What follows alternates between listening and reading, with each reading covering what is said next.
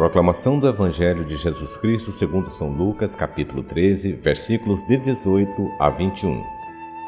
Naquele tempo, Jesus dizia: A que é semelhante o reino de Deus e com que poderei compará-lo? Ele é como a semente de mostarda que um homem pega e atira no seu jardim. A semente cresce, torna-se uma grande árvore e as aves do céu fazem ninhos nos seus ramos. Jesus disse ainda: com que poderia ainda comparar o reino de Deus? Ele é como o fermento que uma mulher pega e mistura com três porções de farinha até que tudo fique fermentado. Palavra da salvação.